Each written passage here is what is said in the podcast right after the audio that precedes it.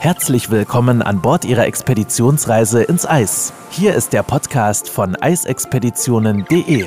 Christina Hillemann ist Ihre Botschafterin und absolute Expertin, wenn es um Reisen in die Antarktis und Arktis geht und nimmt Sie mit in die unberührten polaren Regionen dieser Erde. Begeben Sie sich auf die Spuren von Roald Amundsen, Sir Ernest Henry Shackleton oder Fridtjof Nansen und werden Sie selbst zum Entdecker herzlich willkommen zur 96. Folge unseres Podcasts. Wer auf der Suche nach dem richtigen Expeditionsschiff für seine Reise in die polaren Welten ist, der hat die Qual der Wahl aus unzähligen Reedereien auszuwählen.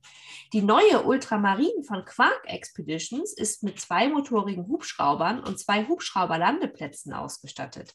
Wann es Sinn macht und ob eine Expeditionskreuzfahrt mit Helikopter die richtige Wahl für Sie ist, erzählt uns heute die liebe Christiane Bach von Quark Expeditions. Liebe Chris, schön, dass du dir heute die Zeit nimmst und unseren Hörern die Helikopter an Bord der Ultramarin und euer Programm etwas näher bringen willst. Wie geht es dir?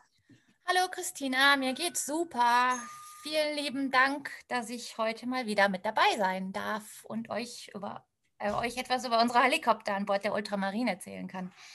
Sehr, sehr gerne. Ich freue mich ja immer, wenn du dir auch die Zeit nimmst. Und das sind ja auch immer tolle Eindrücke, die wir dort erleben dürfen.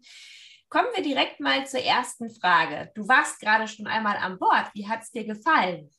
Ja, also ich war letzte Woche zum aller, allerersten Mal äh, an Bord der Ultramarine. Sie ist im Moment in Triest, in der Werft. Also, ähm, und die, ja, die letzten ähm, ja, Pinselstriche werden gerade durchgeführt und ähm, ja, es ist, es ist halt total aufregend, das Schiff zum ersten Mal zu sehen. Ich meine, ich erzähle davon seit fast zwei Jahren. Das Projekt ist seit zwei Jahren in Planung und wenn man dann endlich an Bord steht, ah, ist das einfach ja fast ein überwältigendes Gefühl. Also sie ist, sie ist wirklich alles das, was wir ähm, ja, uns vorher überlegt haben, was wir versuchen, unseren Kunden zu bieten. Also das Restaurant ist ganz toll, die, die Lounge, die, ähm, ja, der Vortragsraum, die Kabinen. Also ich habe meinen Kollegen die Tage gesagt, also die Matratze war so gemütlich, dass ich die am liebsten hätte mit nach Hause genommen. ähm, und habe selten so gut geschlafen und ja, also bis zu den Trockenräumen, wo man sich umzieht mit ganz viel Platz, ähm, die Decks, 360 Grad, wo man dann einmal ums komplette Schiff rumlaufen kann. Also es ist, es ist wirklich alles da, was wir uns vorher überlegt hatten. Und ähm, ja, wir freuen uns natürlich riesig, wenn es dann endlich losgehen kann. Ja, da freuen wir uns alle drauf, wenn wir endlich mit dem wunderschönen Schiff fahren können. Wir haben ja über die Ultramarinen auch schon ganz ausführlich in unserer anderen Folge berichtet. Ganz kurz für die Hörer, wann rechnet ihr denn jetzt mit den ersten durchführbaren Reisen und wo wird die Ultramarin dann fahren?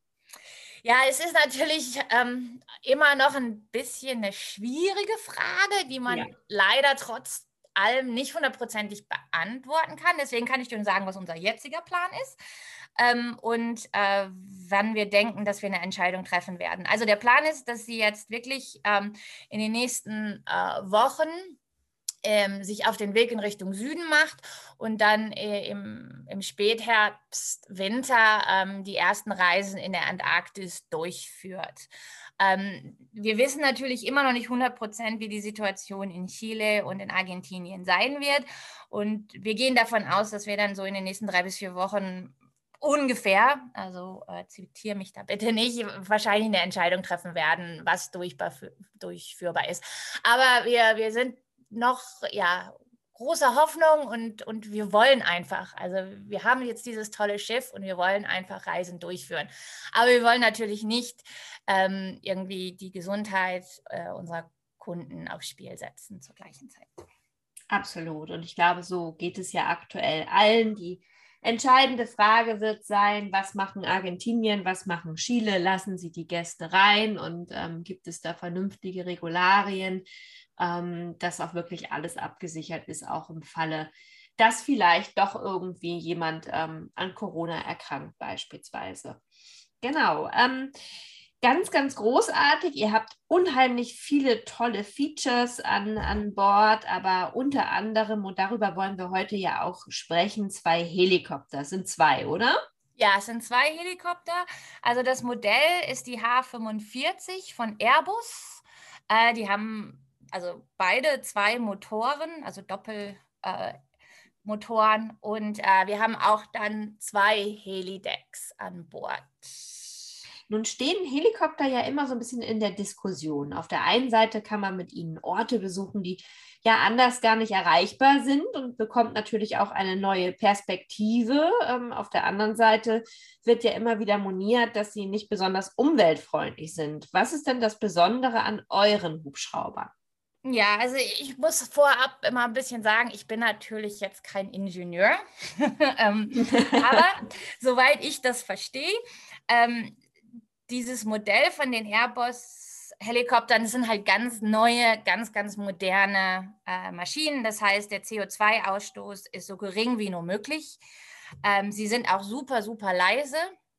Ähm, das heißt, ähm, ja, man kann sie nicht hören. Das heißt, die, die Lärmverschmutzung, sage ich mal, ist super gering. Mhm. Und natürlich viel, viel wichtiger ist, wie man die Helikopter einsetzt. Und das Wichtigste ist natürlich, dass man ähm, ein verantwortungsbewusster Veranstalter ist und nie die Helikopter einsetzt, wenn man das, die, also die Tierwelt irgendwie ähm, ja, belästigen würde. Das heißt, also wir benutzen die Helikopter nur, wenn wir ganz weit entfernt sind von Vogelkolonien und ähm, ja, wir benutzen sie auch nur zu Zeiten, wo sie dann unsere Kunden nicht ähm, ja, stören könnte. Und ähm, ja, also wir benutzen sie auch nicht in Regionen, wo es von vornherein nicht erlaubt ist, wie Spitzbergen oder Südgeorgien, sondern wir, wir halten uns wirklich an die Regulierungen und ähm, sind sehr, sehr vorsichtig, wie wir sie einsetzen, ähm, um halt ein sehr, sehr positives Erlebnis für unsere Kunden, aber auch natürlich für die Natur und die Tierwelt ähm, zu schaffen. Was ist denn der genau gesagt der Unterschied zwischen eurem Hubschrauber- oder Helikopterprogramm und anderen in der Branche? Also ihr macht ja schon ein bisschen mehr. Ja, ich glaube schon. Also ähm, wenn ich das mal so un, ähm, ja, vorsichtig und ähm, äh, ausdrücken darf. Ja, also wir, erstmal haben wir zwei Helikopter an Bord. In, in vielen Fällen ist es oft nur einer. Das mhm. heißt, zwei ähm, ist halt doppelt so viel Platz. Das heißt, wir haben natürlich doppelt so viel ähm, Kapazität und doppelt so viele Möglichkeiten. Ähm, und ähm, ja, also wir bieten ähm, einmal nicht nur den Helikopterflug, also wir nennen das das Heli-Flight-Seeing an, mhm. Ähm, sondern wir haben eine ganze Reihe von Aktivitäten, Aktivitäten, fakultativ oder sogar inklusive, ähm, bei unseren Reisen, wo, ja, wo wir sie benutzen. Und also ja auch als Transportmittel nutzen. Ne? Genau, ne? ja. Also es ist Grönland denke beispielsweise. Hm? Wenn ich an eure Südgrönland-Tour denke beispielsweise, dann nutzt ihr ihn ja, wie du schon sagst, auch ein bisschen als Transportmittel für, für weitere Alpin-Hikings zum Beispiel. Ja, zum Beispiel. Also wir machen zum Beispiel ähm, Wanderungen mit den Helikoptern. Wir bieten Landgänge an mit den Helikoptern. Wir haben ein ähm, alpines Kajakprogramm auf Grönland, wo die Helikopter eingesetzt werden. Ähm, also es ist sehr, sehr, ja, in unterschiedlichen ähm, Situationen. Ähm, ja, und ähm, wir haben natürlich ein sehr, sehr viel Erfahrung mit Helikoptern. Also es ist nicht das erste Mal, dass wir Helikopter an Bord unseren Schiffen haben. Wir haben über die Jahre ganz viele Reisen äh, mit der Captain Klopnikov und mit der 50 Years of Victory gemacht, ähm, wo Helikopter ähm, ja, Programme und Ausflüge schon Teil von unseren Reisen waren. Also es ist jetzt nicht komplett neu. Und ähm, einer der großen Unterschiede ist, dass wir wirklich wissen, was wir machen und die Erfahrungen mitbringen. Ja, wie viele Gäste passen denn in so einen Hubschrauber? Also in jeden Hubschrauber Schrauber passen maximal neun Kunden mhm. rein, aber je nach Ausflug ähm, manchmal nur acht Kunden und ein Guide. Ähm, es hängt halt ein bisschen davon an, was für eine Aktivität wir durchführen, aber neun Plätze gibt es. Ja, und was kosten die Hubschrauberflüge? Ja, also wie ich vorhin schon erwähnt habe, ähm, bei allen unseren Reisen, außer in Spitzbergen aufgrund der Regulierung, ist mindestens ein Heliflug inklusive. Ähm, also in der Antarktis ähm, fliegen wir einmal über die Antarktis mit allen unseren Kunden auf jeder Reise. Ähm, dann gibt es aber die Möglichkeit in der Antarktis äh, bei den meisten Reisen ähm, fakultative Ausflüge dazu zu buchen. Wir empfehlen das immer dann auch bei der Reise, also bei Buchung der Reise zu machen, weil die, die Anzahl und das Angebot ist halt ein bisschen geringer und, und wir haben nicht Platz für jeden. Und äh, so eine Heli-Wanderung, die kostet ungefähr 450 Euro pro Person und ein Heli-Landgang sind 350 Euro. Ähm, aber wie vorhin schon erwähnt, in der kanadischen Arktis und auch in Grönland haben wir ähm, oft Heli-Wanderungen und Heli-Landgänge im Reisepreis mit inklusive. Mhm. Das ist schon außergewöhnlich gut, muss man immer ganz ehrlich dazu sagen, weil also gerade wenn man, wenn man schon mal mit einem Helikopter unterwegs war in der Arktis oder Antarktis und die Preise kennt für zusätzliche Flüge, dann ist das schon nicht ohne. Und selbst da seid eher mit 300, 400 Euro pro Person wirklich noch recht preiswert unterwegs. Ne? Ja, wir wollen es halt fair machen und ähm, ja, Leuten die Möglichkeit geben, dieses einzigartige Erlebnis auch realisieren zu können. Absolut, weil die Vogelperspektive ist natürlich nochmal eine ganz andere und manch einem wird dann auch erst das, das Ausmaß, diese endlose Weite zum Beispiel auch wirklich erst bewusst, wenn er, wenn er vielleicht die antarktische Halbinsel aus der Vogelperspektive ein bisschen beobachten darf. Ne? Genau, sind die Piloten und Expeditionsteams denn ausgebildet für diese Aktivitäten in den polaren Regionen? Ja, natürlich. Also wie ich vorhin schon gesagt habe, es ist ja nicht das erste Mal, dass wir bei Quark äh, in den letzten 30 Jahren mit Helikoptern zusammenarbeiten. Das heißt, auf der einen Seite sind die Piloten natürlich erfahren und ausgebildet für dieses spezielle Modell des Helikopters. Das ist so ein bisschen wie ähm, bei Piloten von Flugzeugen. Die können oder dürfen ja auch nicht jedes Flugzeug fliegen, sondern die werden ja auch in, speziell auf ein, zwei, drei verschiedene Maschinen ausgebildet und das sind die, die sie fliegen und das funktioniert genauso bei Piloten ähm, von Helikoptern.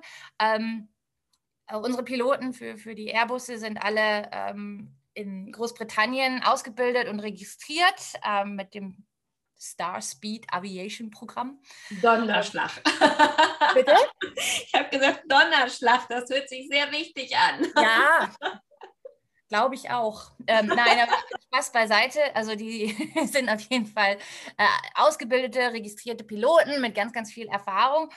Und, ähm, e, unser Expeditionsteam, ähm, die auf der Ultramarin arbeiten, werden natürlich, wenn sie nicht schon die Erfahrung von der Captain Klepnikow oder der 50 äh, Years of Victory haben, ähm, speziell für das äh, Helikopterprogramm auf der Ultramarin ausgebildet. Eine Kollegin von mir war vor zwei Wochen auf der Ultramarin. Andrea. Hat, hm? Andrea, genau, die hat ja auch schon den einen oder anderen Podcast und Präsentation mit euch gemacht. Und die war als eine der ersten, die dort war, um sich langsam auf das Programm vorzubereiten. Und äh, ja, also jedes Teammitglied macht einen, das nennt sich Helideck Assistant Kurs, mhm. ähm, den sie durch, also ja, ähm, machen müssen, um dann wirklich darauf vorbereitet zu sein, um diese Ausflüge sicher durchzuführen. Ja, das macht ja auch schon durchaus Sinn. Also seid ihr wirklich dabei, nutzt die Zeit und ähm, ja, macht das Möglichste, um, um alle gut vorzubereiten, damit, wenn wir dann in die Antarktis fahren können, vielleicht die Gäste auch wie immer bei euch an Bord ein ultimatives Erlebnis haben. Was Fall. wäre denn dein Wunschziel mit der Ultramarin inklusive Heli, wenn du selber fahren dürftest? Also, es ist jedes Mal eine Frage, die total schwierig zu beantworten ist. ich natürlich ähm, ganz unvorgenommen alle unsere Reisen total voll, toll finde, aber die Reise, die, die, die mich am meisten reizt, ist die Grönland Adventure oder Grönland Abenteuer, die wir ja auch schon in Podcasts und ähm, Vorträgen. virtuellen Vorträgen vorgestellt haben. Und was halt das wirklich Spannende an der Grönland Adventure ist, dass die Helikopter dort wirklich also den Unterschied machen. Ähm, wir haben einen Ausflug zu dem grönländischen Eisschild inklusive, wo ähm, Wanderungen auf dem Eisschild durchgeführt werden. Die Heli Wanderungen sind im Preis mit inklusive und zusätzlich benutzen wir die Helikopter, um fakultative Ausflüge wie die Grönland Camping ähm, ja, Experience, Erfahrungen ähm, durchführen zu können, das alpine Kajakfahren und sogar Mountainbiking. Also äh, die ultimative Reise auf der Ultramarin mit den ultra tollen Helikoptern ist auf jeden Fall, glaube ich, die Grönland Adventure. Ja, also aktuell würde ich das auch so unterschreiben. Das ist schon echt eine, eine, richtig, richtig tolle, spannende Route und mit ganz, ganz vielen Aktivitäten. Also wer so ein bisschen noch die Sahnehaube auf dem Abenteuer sucht, der ist da ganz gut untergebracht, definitiv. Und die Landschaft ist einfach wunderschön. Letzte Frage, werdet ihr denn vielleicht, und ich weiß, dass ganz viele Kunden darauf warten, auch zukünftig das Rossmeer anfahren, um vielleicht Kaiserpinguine ähm, anzufliegen, beziehungsweise die Kolonien zu überfliegen? Die offizielle Antwort für die Frage ist vielleicht. Also, ganz konkret haben wir keine Pläne. Also ähm, die Idee ist halt schon, dass wir jetzt erstmal die Antarktis und die Arktis-Saison durchführen und ein bisschen klassischere Programme ähm, durchführen, damit auch das Team und, und, und wir, die wirklich jeden Zentimeter der Ultramarin richtig gut kennenlernen. Ähm, aber wir haben ein Innovationsteam, ein Produktteam, die ständig äh, an neuen Ideen arbeiten. Und deswegen würde es mich nicht wundern, dass es in der Zukunft vielleicht Reisen gibt, wo wir ins Rossmeer zu den Pinguinen fahren. Aber im Moment kann ich das leider nicht mit Ja, aber auch nicht mit Nein beantworten. Naja, dann sind wir mal weiterhin gespannt. Ähm, es wird ja irgendwann, wird ja die neue Saison auch kommen und ähm, dann schauen wir doch mal, ob das Rossmeer vielleicht dabei ist. Ich bin gespannt. Liebe Chris, ich danke dir für deine Zeit und für die tollen Informationen rund um das Helikopterprogramm und wünsche dir und den Hörern, dass ihr alle gesund bleibt und freue mich, wenn ihr auch beim nächsten Mal wieder dabei seid. Lieben Dank und noch einen schönen Tag euch allen. Vielen Dank, Christina, wie immer. Es hat mich total gefreut und total viel Spaß gemacht. Danke, bis dann. Bis zum nächsten Mal. Wenn Sie mehr zu den einzelnen Reisen erfahren möchten, besuchen Sie www.eisexpeditionen.de und hören Sie auch beim nächsten Mal wieder rein.